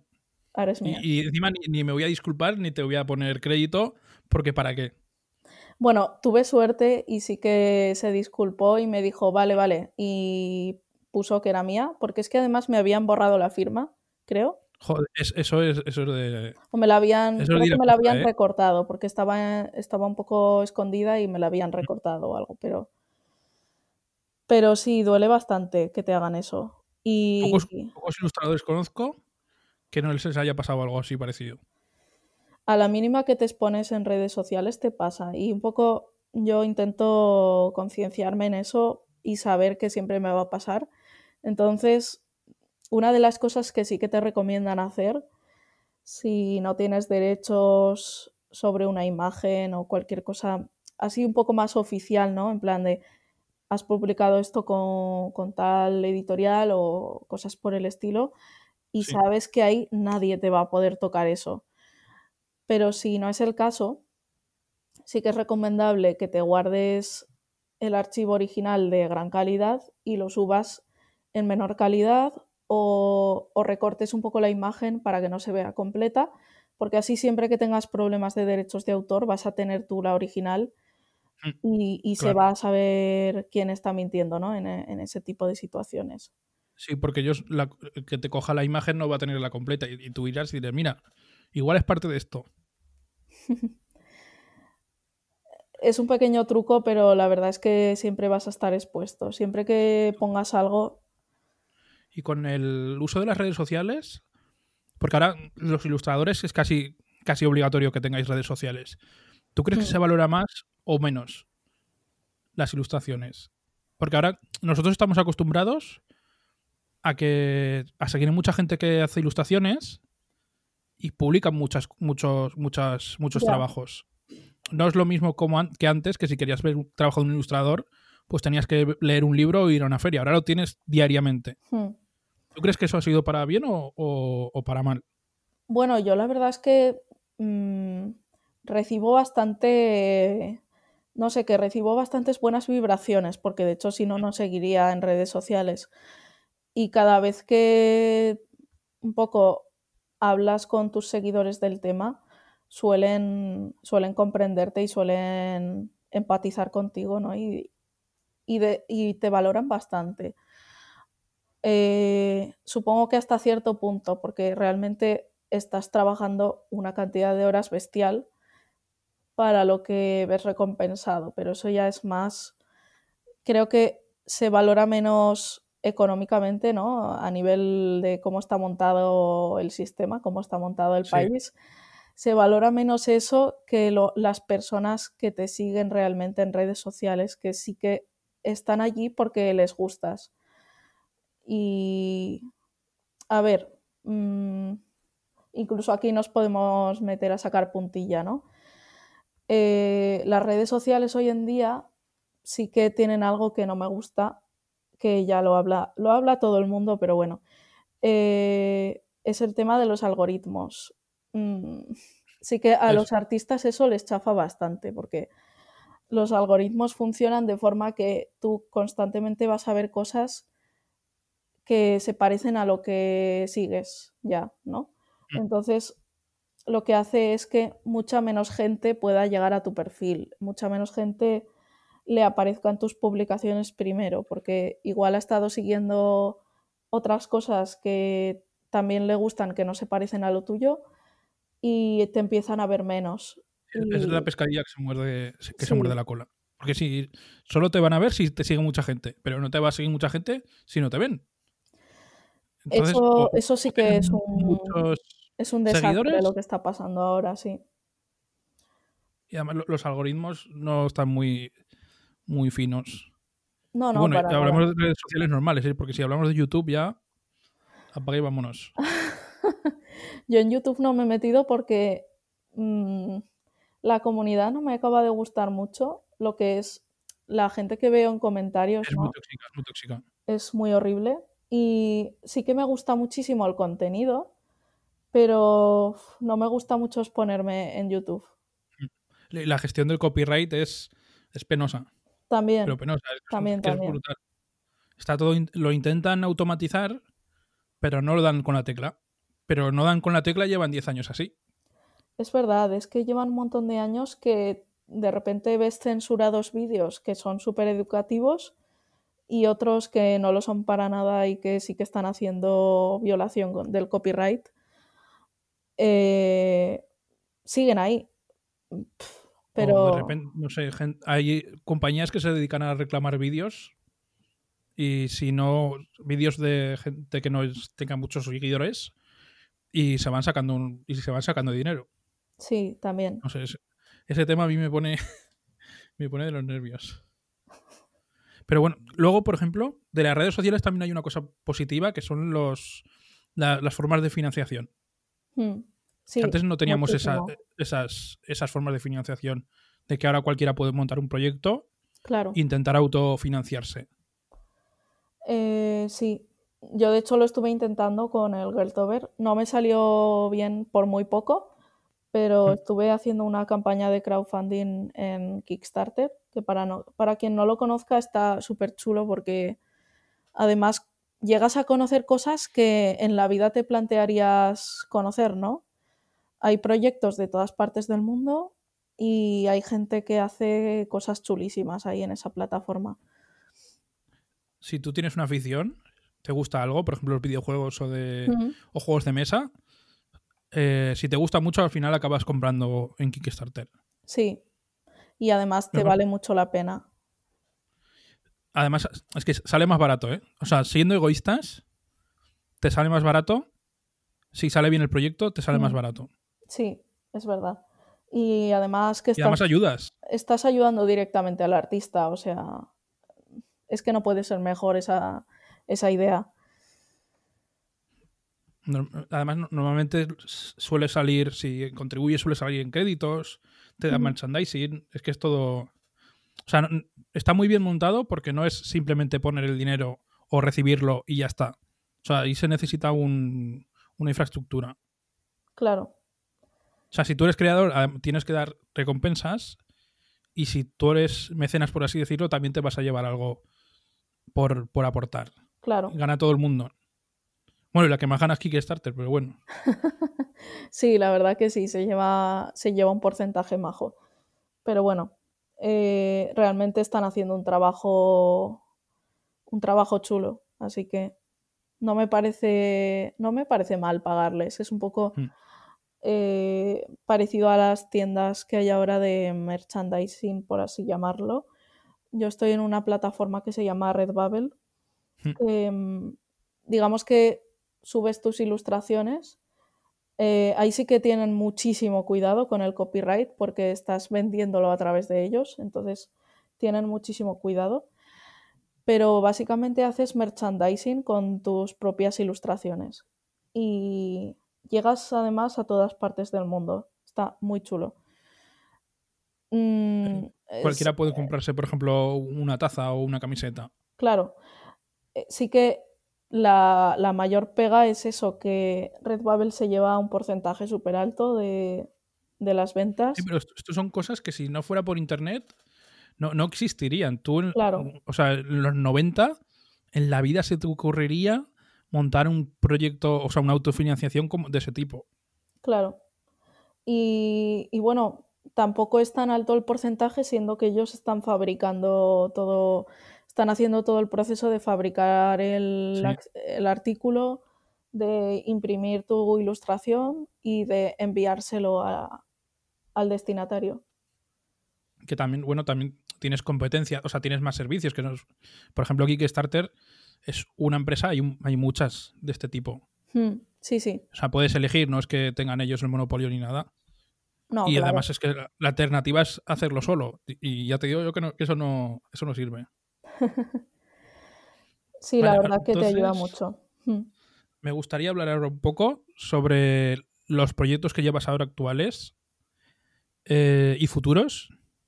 ¿A qué te estás dedicando ahora y qué te vas a dedicar? Si nos puedes dejar hacer algún, algún spoiler. Sí, pues mira, mm, ahora mismo te voy a hablar de- del proyecto que estoy haciendo a la par que trabajo y que todas estas cosas, porque vas haciendo mil cosas a la vez. Por una parte, mm, estamos haciendo con el Fanzine Outsiders un nuevo, una nueva publicación que esperamos que salga ahora en marzo. Eh, por otra parte, estoy trabajando en una historia con, con mi pareja, con Víctor. Mm. Eh, él está haciendo mayoritariamente el guion y, y yo estoy haciendo, sí que voy mostrando un poco de este proyecto.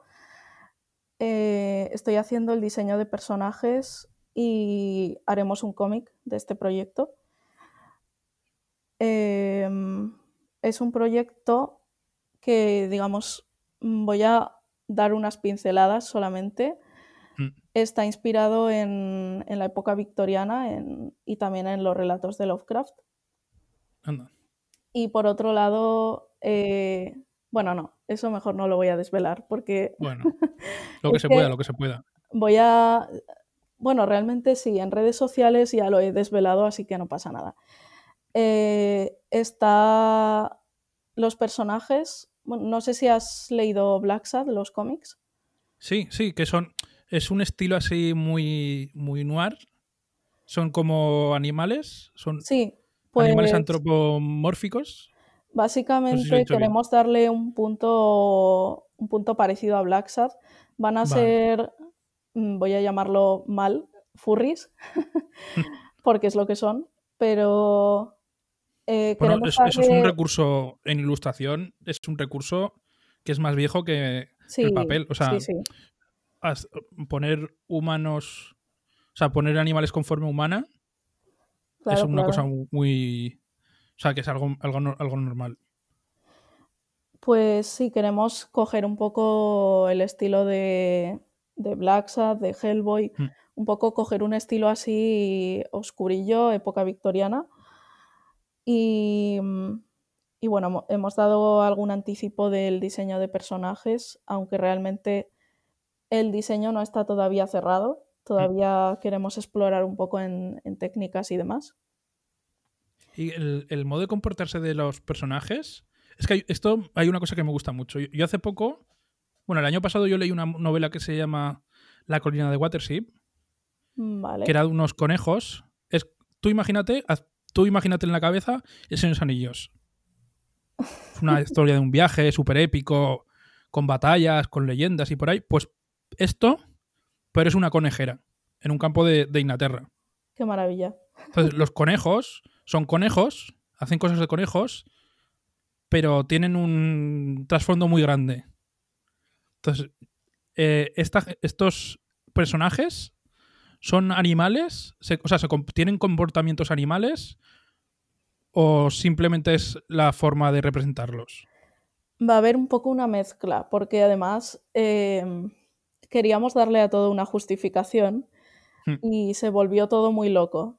Eh, empezamos a justificar y a justificar y nos dimos cuenta de que todo tenía mucho sentido.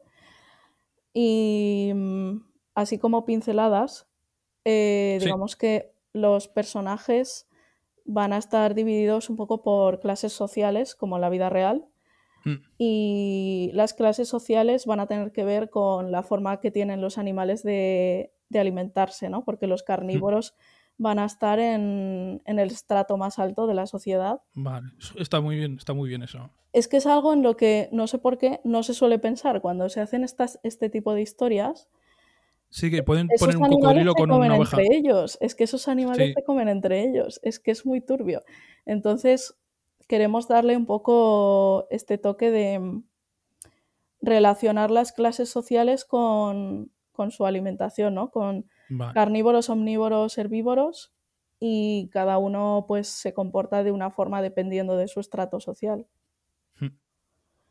Y, y bueno, es un cómic que va a ser bastante largo porque hemos hecho cuatro o cinco historias ya y nos hemos dado cuenta de que Eh, Va a ser un proyecto a largo sí, plazo. Sí, sí. Y queremos Bueno, dividirlo pinta bien, en pinta varios tomos, en ir sacando cada tomo pues cada cierto tiempo para Mm. poder trabajar en los siguientes, en las siguientes historias.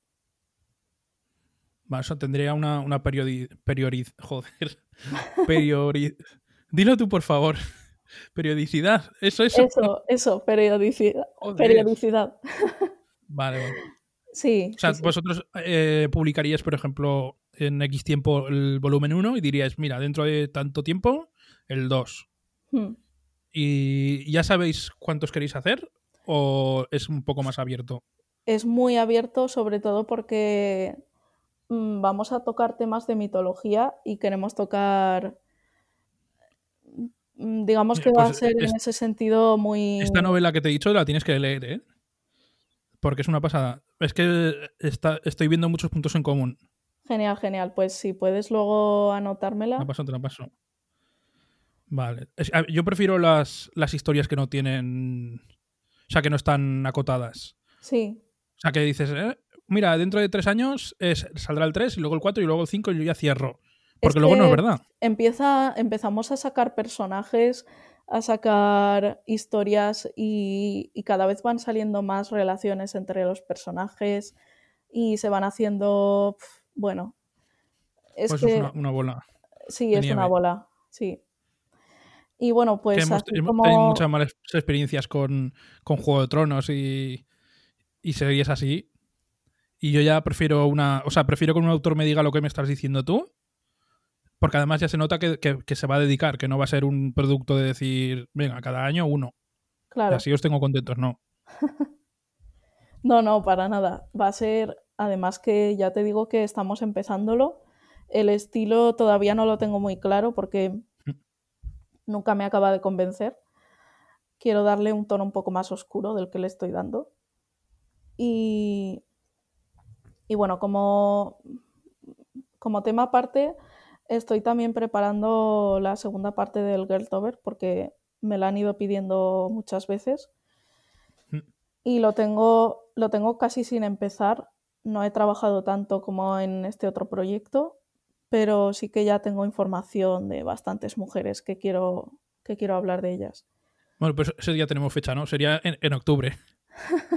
Eso Bueno. seguro. Eh, no lo tengo tan seguro, pero bueno, sí, para octubre yo creo que mm, sacaré cosas a la luz para que al menos la gente pueda tener un anticipo de lo que va a ser el Girltober. Pero es que el O sea, problema este, este es... proyecto sería ya más, más privado, o sea, menos orientado a hacer una captura todos los días en redes sociales, sino más a, a pu- a la publicación. mm, bueno, O sea, quiero decir que ya no se trata del Sí. desafío de hacer una imagen Claro. todos los días, sino de hacerlo bien y hacer igual que la publicación y Sí, mejorarlo. ya entiendo. Eh, sí, digamos que ya no quiero que se centre en hacer una ilustración todos los días, sino en hacer todas las mujeres que pueda dentro de lo que esté en mi mano, ¿vale? No voy a esclavizarme a trabajar Hmm. dos años seguidos dibujando mujeres, pero eh, hacer todas las que pueda, incluir además muchas que me deje en el tintero, que además pertenecen a colectivos minoritarios, mm, puedan ser mujeres racializadas, puedan ser trans, puedan ser en Algo general. que no, no sí. sea lo típico. En general Vale, del colectivo LGTB me gustaría mucho hablar de todas esas personas. Sobre todo pues porque en mi entorno me rodeo de gente que, que bueno, que lo ha vivido y que me cuenta cosas súper chulas o me da referencias súper chulas de películas, series, libros, mm, cosas que normalmente no te enseñan en las escuelas. Y, jo, Sí, que eso Es es curioso, porque la gente se cree que, que- que ese tipo de contenido, LGTB, por ejemplo, mm, que, que no hay. Que no hay o que es minoritario, pero, pero todo lo contrario. Si tú buscas, jo, hay un movimiento muy grande. Lo que pasa que no es algo que, que sea masivo. claro, Pero a no verlo, es algo que, digamos, no te va a salir en la tele viendo Ahí- ahí 3, está. ¿sabes? Vas a tener que buscártelo, vas a tener que hablar con gente que esté implicada en esos proyectos o que sepa mm, o que sea historiadora o que sea cinéfila, mm, me da igual, pero Además, son un tipo de publicaciones sí, que tarde o temprano se van a, se van a masificar más. claro. Bueno, para lo bueno o para lo malo, es algo que se va, que se va a tener que masificar más. Porque el, las- la- o sea, el concepto de la sociedad está cambiando. Bueno, a veces parece que no, pero, pero sí. Sí, pero ya Joder, no, se uno- cuentan, ya no se cuentan las historias de la misma forma y eso ya es una señal de Mm. que las cosas cambian. Vale, entonces, perdón, que te, te he interrumpido. Eh, tendremos entonces otro Guil- Guiltover 2, un poco más, más con- o sea, con, con más mujeres, con más variedad. Sí, eso espero, sí. ya no estará sujeto a, a la mm, como, no sé cómo decirlo al desafío o sea habrá más margen Hmm. tiene buena tiene buena pinta eh Sí, quiero, quiero que sea un poquito más exigente, sobre todo porque hay muchas cosas que no me quedaron, que no me gusta cómo, quedar, cómo quedaron en, en el Gertover, que no voy a cambiar porque forman parte de lo que es, pero, pero bueno, que quiero seguir mejorando, básicamente. perfecto. Y alguna otra cosa más Ah, y actualmente estás en alguna cosa Ah, bueno espérate nos has hablado del fanzine tiene Mm. algún tema ya Eh, tenéis algún tema elegido Sí, eh, además tiene mucho que ver con todo esto. Tiene el- la temática del próximo fanzine es de feminismo. perfecto tenéis alguna fecha más o menos eh, bueno de entrega por así decirlo Pues de publicación como tal no, porque, bueno, voy a ser yo la maquetadora. Mm. Es, es un spoiler, pero así que recae el, el mayor peso de cuando se publique o no, recae en mí. Vamos, que si, si te siguen por redes sociales sabrán cuándo va a salir. ¿Tenéis, tenéis redes sociales, verdad, del, del fanzine? Sí, eh, nos llamamos colectivo.outsiders en, yo creo que en las dos. Y si no, colectivo outsiders, sin el Vale. Todas las referencias, que van a ser 50.000, van a ir en, la, en las notas, no os preocupéis. Las podréis ir, ir siguiendo. Y, Vale. y eso, el, el fanzine, bueno, realmente lo que es la fecha de entrega para nosotros va a ser la semana que viene. Hmm. Eh, vamos a intentar que coincida con este mes de marzo por todo este tema del 8M. Y vamos a intentar, pues, a ver si podemos hacer publicar, o sea, publicar, no solamente publicar, sino hacer una presentación este mes y si no pudiese ser, pues el mes que viene. Vale. Perfecto. ¿Y algún, algún otro proyecto más?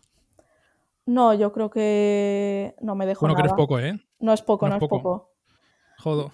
Lo llevo un poco, pues, mm, ¿cómo se diría? Por goteo, ¿no? Eh, Me voy organizando, intento, intento que no se me quede nada de lado, pero me voy organizando para hacer un poco de todo todas las semanas y, y que no se quede nada parado. Vale. Mira, todo esto de, estos, de los proyectos futuros tiene una trampa. Y es que yo ahora digo, mira, qué bien, pues cuando lo publiques vas a volver con nosotros al podcast y nos lo explicas. Ah, pues oye, Además- yo encantada. Hay otra cosa que sí nos vamos a dejar en el tintero, porque hemos hablado de muchas cosas, y que es el método de trabajo que sigues, porque ya nos has dicho que estás en un montón de proyectos. Esto sí que algún podcast me gustaría, en futuros episodios me gustaría hablar contigo de esto. Porque tú sigues un método de trabajo para poder hacer tantas cosas Porque no olvidemos que, aparte de, de estos proyectos que tú dices, tú estás haciendo docencia, que no se hace sola. Eh, ir a la psicóloga cuenta Tienes cómo que- organizarse. O Eh, sea, los no, horarios pues, que llevas, etcétera. A ver, Más que nada por, por si le puede servir a alguien que, que, que quiera dedicarse a varios proyectos a la vez. Yo me organizo intentando. O eres un caos. eh, a ver, depende de cómo lo mires. Todo tiene su orden. No, pues mm, yo madrugo bastante. Incluso cuando sé que tengo vacaciones, madrugo. Hmm. Vale, bueno, eso ya no lo puedo seguir yo. Y, y tampoco me acuesto muy pronto. Así que te puedo decir ya de primeras que nunca he dormido muchas horas. Vale. Eh, intento dormir las suficientes como para despertarme bien Para al día vivo. siguiente. Para, no, no solo para seguir viva, para poder seguir trabajando. vale. Pero O sea, tú podrías dormir tranquilamente seis, seis horas al día. sí, eh, seis horas es lo que suelo dormir. Vale. Y, y bueno, pues a partir de ahí decir, vale, tengo que hacer, mm, tengo que prepararme las clases, tengo que hacer, pues yo qué sé, las tareas del hogar, ¿no? Eh, tengo que hacer mis proyectos, pues intentar hacer un poco de cada todos los días, Mm. sin matarse con ninguna de las cosas. Es Y que luego, yo he tenido muchos, he tenido muchos eh, entrevistados que son escritores o son actores de teatro, pero por ejemplo la escritura es algo que no, que si no lo haces todos los días no pasa nada.